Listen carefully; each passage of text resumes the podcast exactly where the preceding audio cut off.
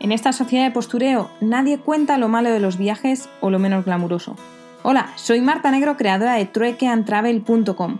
Me encuentro dando la vuelta al mundo haciendo trueque y estoy aquí para contarte los pequeños detalles de mi aventura o esas anécdotas que animan una cena. Así que si quieres saber la cruda realidad de los viajes y viajar conmigo en esta vuelta al mundo, ajustate los auriculares, que nos vamos.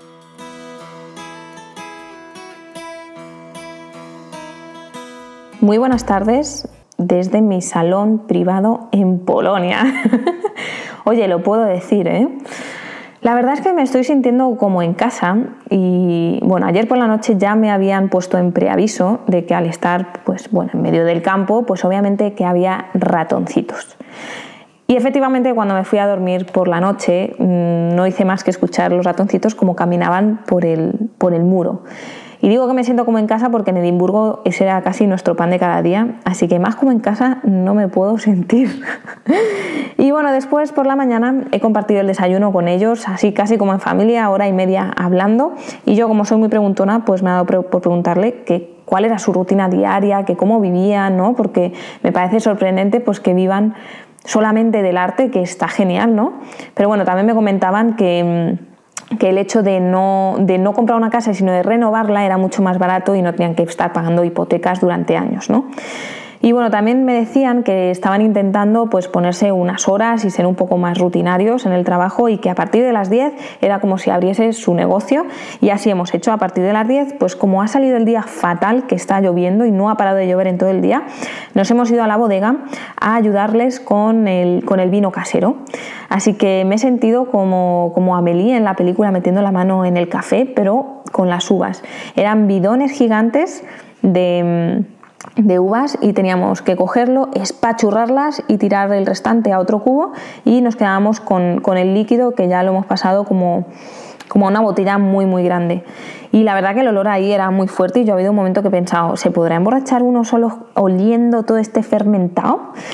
Pues no sé, porque la verdad que la cabeza al final ya no sé si era de todo lo gases o, o qué era, pero y bueno, allí el, vino lo van a tener durante entre 6 meses y un año y hay de diferentes calidades. Hay uno que es el que, de peor calidad que lo van a utilizar para el vodka y les gusta aquí tener todo casero. De hecho, hoy me han dado a probar en la comida un poco de vodka casero y madre mía, me ha quemado toda la garganta, iba notando poco a poco cómo me iba bajando me querían echar más y yo, no, no, no, y me dice, ¿es que tenéis problemas con el alcohol? Y yo, no, problema no, digo que normalmente no, no tomo y aquí esto se nota muy fuerte. Así que bueno, después de terminar con el, con el vino, me he ido ya a ayudar en el taller de, arte y de la creación de todas esas obras, que no sé si habréis mirado el tipo de arte que hace Adam, pero es muy particular. Y le he ayudado a lijar todos los marcos, eh, luego los marcos que luego van cuando finaliza la obra, pues que van a su alrededor. Los he pintado y luego pues con una franja, también he medido una franja y hay que ponerle como una franja tipo plateada, o sea, dorada como de oro. Y después de eso, pues ya hemos hecho la comida pero la comida está siendo un poco particular, es como si la hiciesen al revés. Hemos parado a las dos y media, tres, y hemos parado para tomar un té con algo dulce. Era como un bollo relleno de crema y luego mermelada y luego hora y media después hemos hecho la comida, o sea, casi a las 5 de la tarde, que ha sido una comida ligera, han sido unos calabacines rellenos y luego a las 9 se supone que cenamos. O sea, yo siento como si estuviese tomando el, postre antes de la comida, la verdad, no sé, muy raro, ¿no? Y luego después de, la comida ha pasado algo muy curioso y es que, bueno, gracias a todo este tema de voluntarios, pues les están saliendo como un pequeño negocio aparte que son las clases de inglés, porque están practicando mucho el inglés. Ya os comenté que ayer em, el hijo Frank pues sabe bastante inglés, solo en cuatro meses, y de hecho los vecinos están un poco celosos porque dicen que a ellos también les gustaría hacerlo, lo cual pero bueno, ya sabemos cómo van estas cosas. Perdonad que es que justo me han llamado a la puerta para ver si mi fuego y todo estaba bien. bueno, pues como os comentaba, em, pues me han pedido el favor de que como estaban dando pequeñas clases de inglés, eh, que tenían muy poquitos clientes, que era algo que estaba comenzando, pues que si podía salir a recibir al niño cuando llegase la familia para que viese la familia que bueno, sí que se movían con un entorno inglés que ayudase al aprendizaje. Así que así he hecho, ha llamado a la familia a la puerta y yo he salido pues a decirle hola al niño, eh, darle la mano, preguntarle cómo se llama y poco más. Y nada, ya han cerrado la puerta y ya me han dicho, ah, muy bien, muchas gracias. Y yo, bueno, pues perfecto.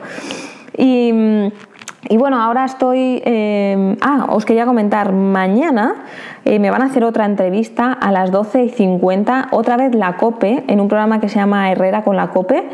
Será en directo 12 y 50 y no sé qué tener a COPE, que se ha abonado a mi historia, pero oye, yo encantada. Así que si no lo podéis escuchar, pues bueno, quizá después os pueda mandar el link como hice con la anterior. Si acabas de llegar y este es el primer podcast que escuchas, pues ahora mismo me voy a poner a actualizar todos y los puedes encontrar en www.truequeantravel.com barra podcast. Así que nada más, yo me despido. Eh, me acaba de decir Adam que mañana quiere que le ayude si puedo con, una página web y hacerle una página web. Así que eh, voy a organizar todo y nada más. Eh, gracias por estar aquí.